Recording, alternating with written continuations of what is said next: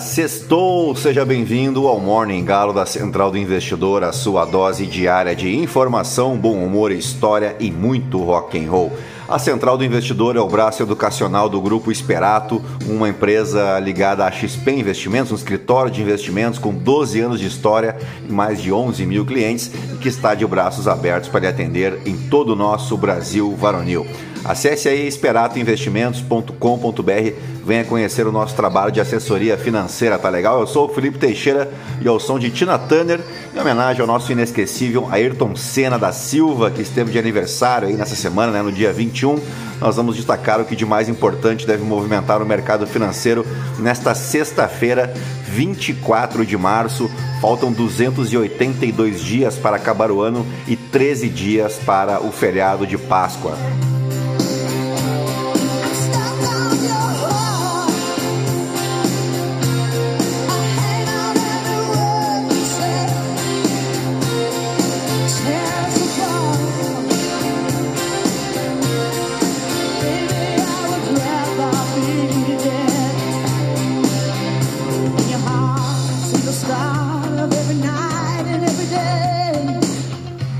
Muito bem, são 5 horas e 5 minutos, 23 graus aqui em Itapema. Hoje é Dia Mundial da Tuberculose, uma doença infecciosa geralmente causada pela bactéria Mycobacterium tuberculosis. A doença afeta geralmente os pulmões, embora também possa afetar outras partes do corpo. A maioria das infecções não manifesta sintomas, sendo nesses casos denominada tuberculose latente cerca de 10% das infecções latentes evoluem para a tuberculose ativa, que se não tratada, essa tuberculose ativa causa a morte de aproximadamente metade das pessoas infectadas. Os sintomas clássicos da tuberculose ativa são a tosse crônica com expulsão de sangue, escarro, febre, suores noturnos e perda de peso. A infecção de outros órgãos pode causar vários outros sintomas. A tuberculose é transmitida por via aérea quando as pessoas com tuberculose ativa nos pulmões tossem, cospem, falam ou espirram. Também é dia da União dos Povos Latino-Americanos, que engloba um total de 21 países, mas somos um só povo, né? O povo latino-americano com vários estilos, culturas e identidades diferentes.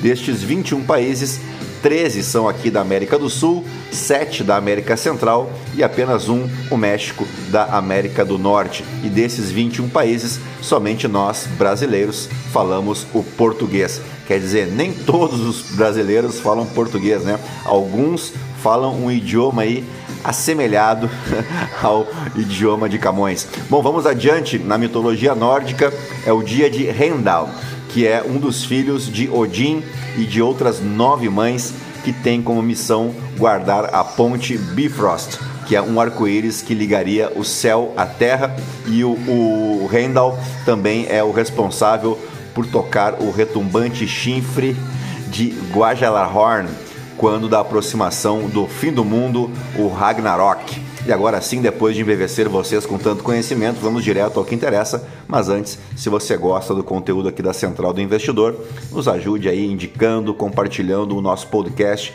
com um amigo, uma amiga, um familiar, um entusiasta do mercado financeiro para somar aos mais de 12 mil ouvintes que não se misturam com a gentalha. Você pode me seguir também lá no Instagram, no Felipe, F-I-L-I-P-E, underline S-T, S de sapo, T de tatu. E é isso aí, gentalha, gentalha, gentalha vamos operar.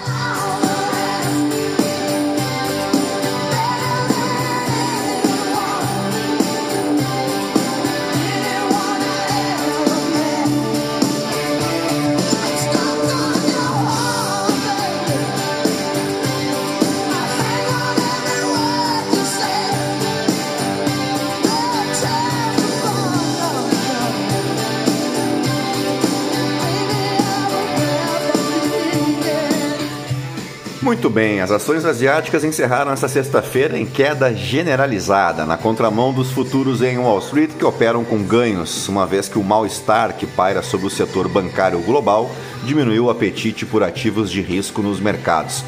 O futuro do Eurostox 50 uh, operam no terreno negativo, enquanto o indicador de ações asiáticas da MSCI encerrou em baixa após oscilações entre ganhos e perdas ao longo da sessão. O setor financeiro esteve mais uma vez entre os setores com pior desempenho nesse índice asiático da MSCI e o iene avançou para o nível mais alto em seis semanas ah, na demanda aí por ativos de refúgio em meio à preocupação com a saúde do setor bancário global. Os rendimentos da dívida americana se encaminham para seu terceiro dia de quedas, enquanto o dólar tenta se estabilizar após enfraquecer nas seis sessões anteriores, com os investidores posicionados para que o Federal Reserve reduza as taxas de juros ainda em 2023. Os investidores permaneceram cautelosos com os problemas no setor bancário que se acumularam durante o rápido ciclo de alta do Federal Reserve. Os credores americanos repercutiram a fala de ontem da secretária do Tesouro Janet Yellen, que disse aos legisladores americanos estar preparada para novas medidas no intuito de proteger os depósitos bancários, se necessário, uma fala bem diferente da que ela proferiu na quarta-feira, que foi um pouco na direção contrária, né, que o governo não tinha interesse em aumentar lá os seguros depósito e aí deixou todo mundo em polvorosa. Os comentários de Yellen sobre ações de depósitos adicionais ofereceram então um conforto aos investidores enquanto digeriam aumentos de taxas anteriores do Banco da Inglaterra, do Bank, da Banco Central da Noruega, do Banco Nacional Suíço, bem como comentários agressivos de autoridades do Banco Central Europeu. Entre as commodities, o petróleo opera estável e caminha para um ganho semanal em meio a preocupações de que o reabastecimento dos estoques estratégicos de petróleo bruto dos Estados Unidos levaria mais tempo do que o esperado anteriormente. Bueno, por aqui, o presidente do Senado, Rodrigo Pacheco, apresentou um projeto de lei que altera a regra atual de impeachment, a Lei 1079, que é de 1950. Pasmem, até hoje não foi atualizada a lei do impeachment. Na proposta atual, há uma drástica redução do poder da presidência da Câmara, hoje a cargo de Arthur Lira. Atualmente, se receber um pedido de impeachment contra o presidente da República, Lira pode deixar o documento guardado pelo tempo que desejar, que deve ser o caso agora do último pedido de impeachment em relação ao presidente Lula, uh, que foi protocolado pelo senador gaúcho, senador não, deputado gaúcho Bilbo Nunes e os outros 120 e tantos que foram protocolados em relação ao Jair Bolsonaro. Estão até hoje na gaveta do Arthur Lira. Pela proposta apresentada por Rodrigo Pacheco, o prazo para análise desses requerimentos será de 30 dias. Depois desse prazo, se nada for feito, o caso é automaticamente arquivado.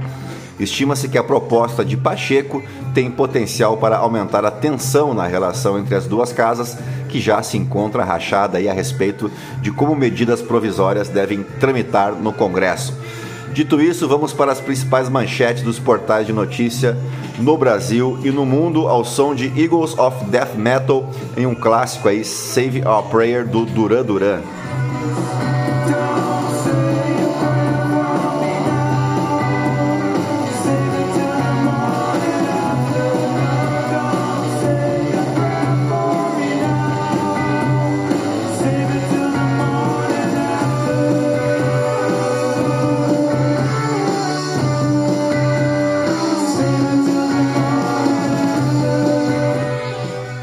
Bem, começamos pelo Estadão. Marcelo Godoy. Lula repete Moro e Bolsonaro ao subestimar planos do crime organizado. PCC comemora.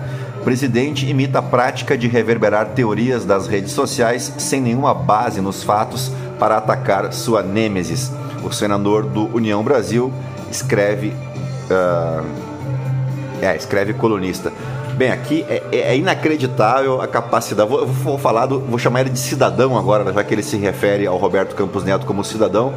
É incrível a capacidade desse cidadão que hoje ocupa a cadeira de presidente da República de falar merda, né? Vamos falar a palavra correta aqui. Parece que todo dia ele acorda pensando qual é a bobagem que ele vai falar para atrapalhar o país.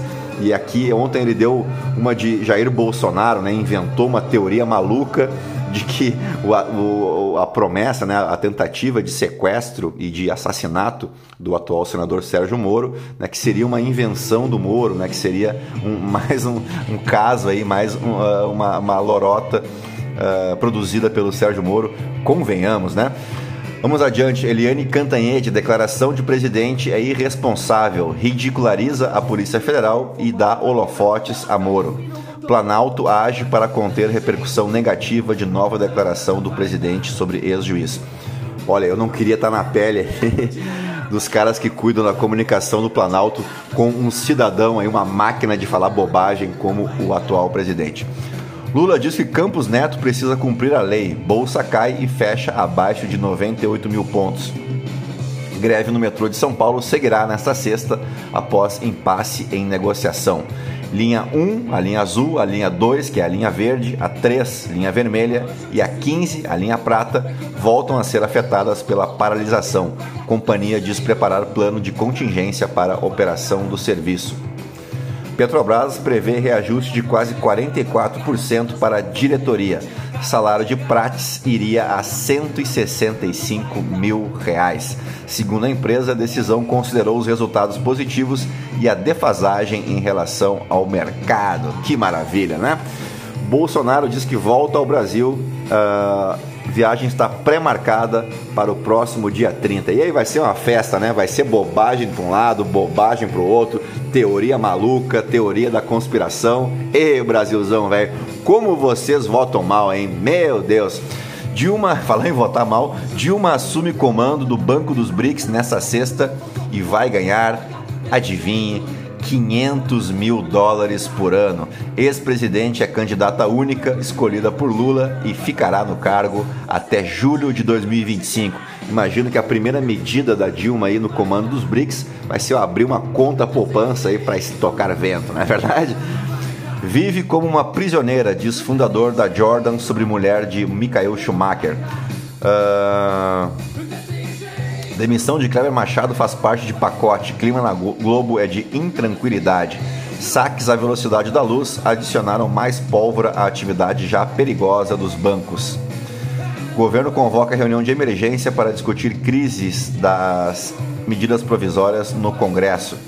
Messi faz o gol de número 800 em dia de festa argentina pelo Tri da Copa e vitória sobre o Panamá, um amistoso que foi realizado em Buenos Aires ontem porque a grama sintética tem sido associada a casos de câncer de jogadores nos Estados Unidos.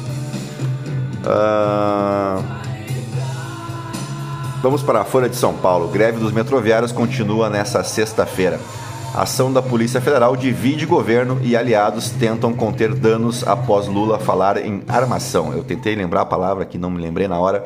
O Lula disse que é uma armação do Sérgio Moro, que ele teve, deve ter armado isso com a Polícia Federal, com o ministro da Justiça, Flávio Dino, porque é incrível, né? Tem as provas do plano para sequestrar o plano, é, o Sérgio Moro, né? Então, é, realmente é inacreditável. Lula não questiona a Polícia Federal, mas coincidências, diz ministro. Ilação de Lula contra Moro se soma a verborragia e gafes. Bolsonaro diz que devolverá, devolverá armas recebidas dos Emirados Árabes com dor no coração. Coitadinho, né?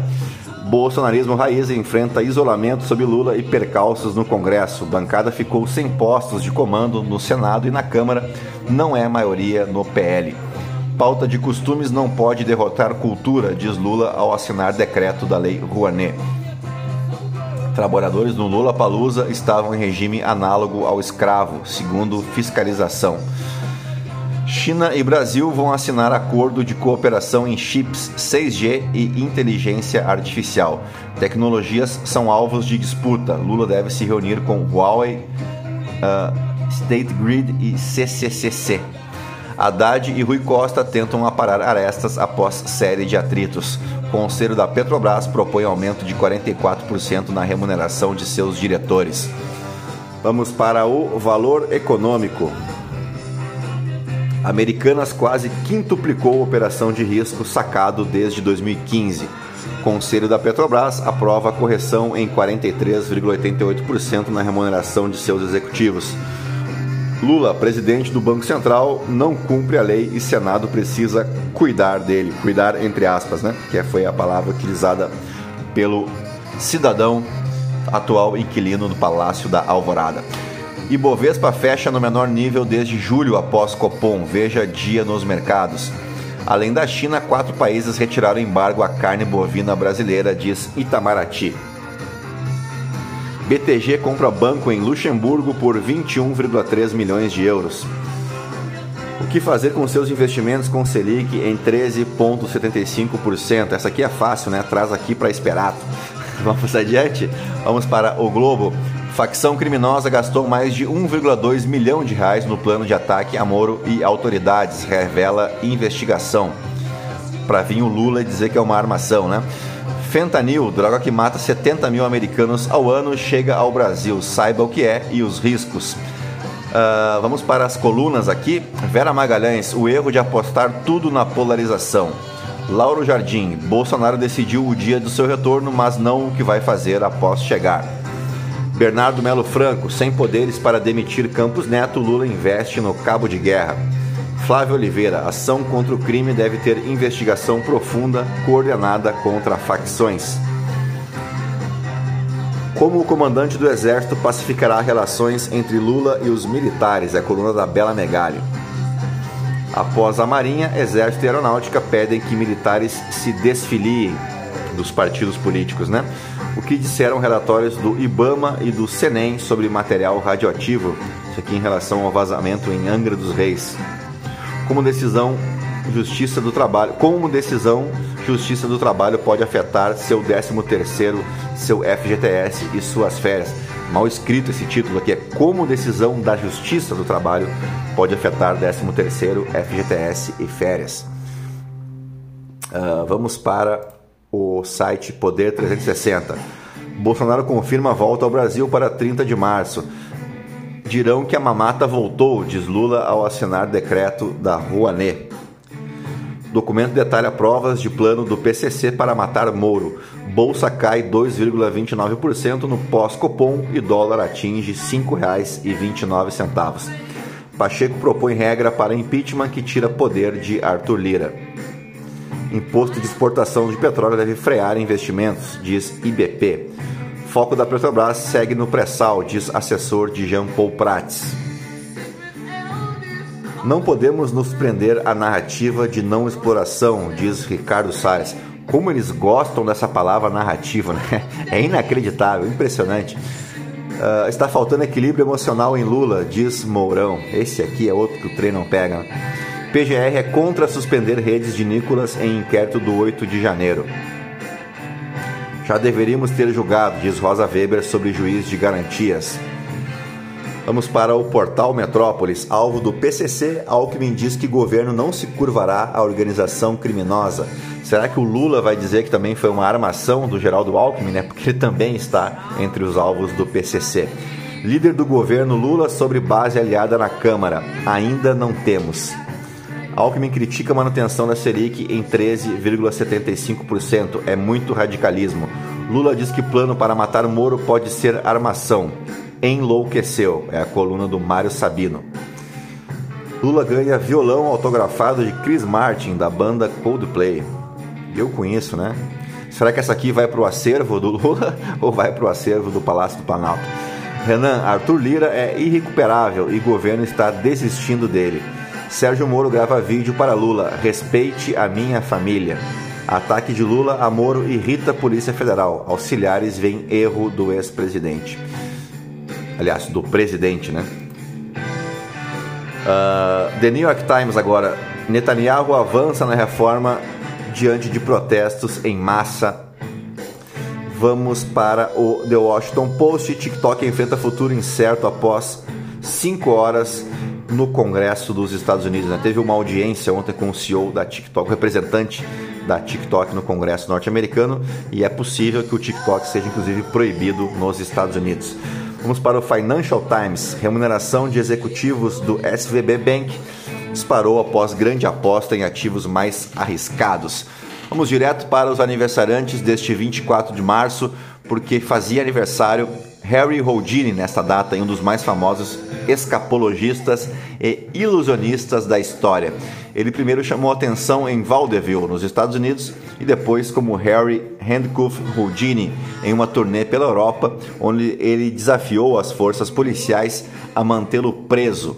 Logo, ele ampliou seu repertório para incluir correntes, cordas penduradas em arranha-céus, camisas de força sob a água e ter que escapar e prender a respiração dentro de uma lata de leite selada com água.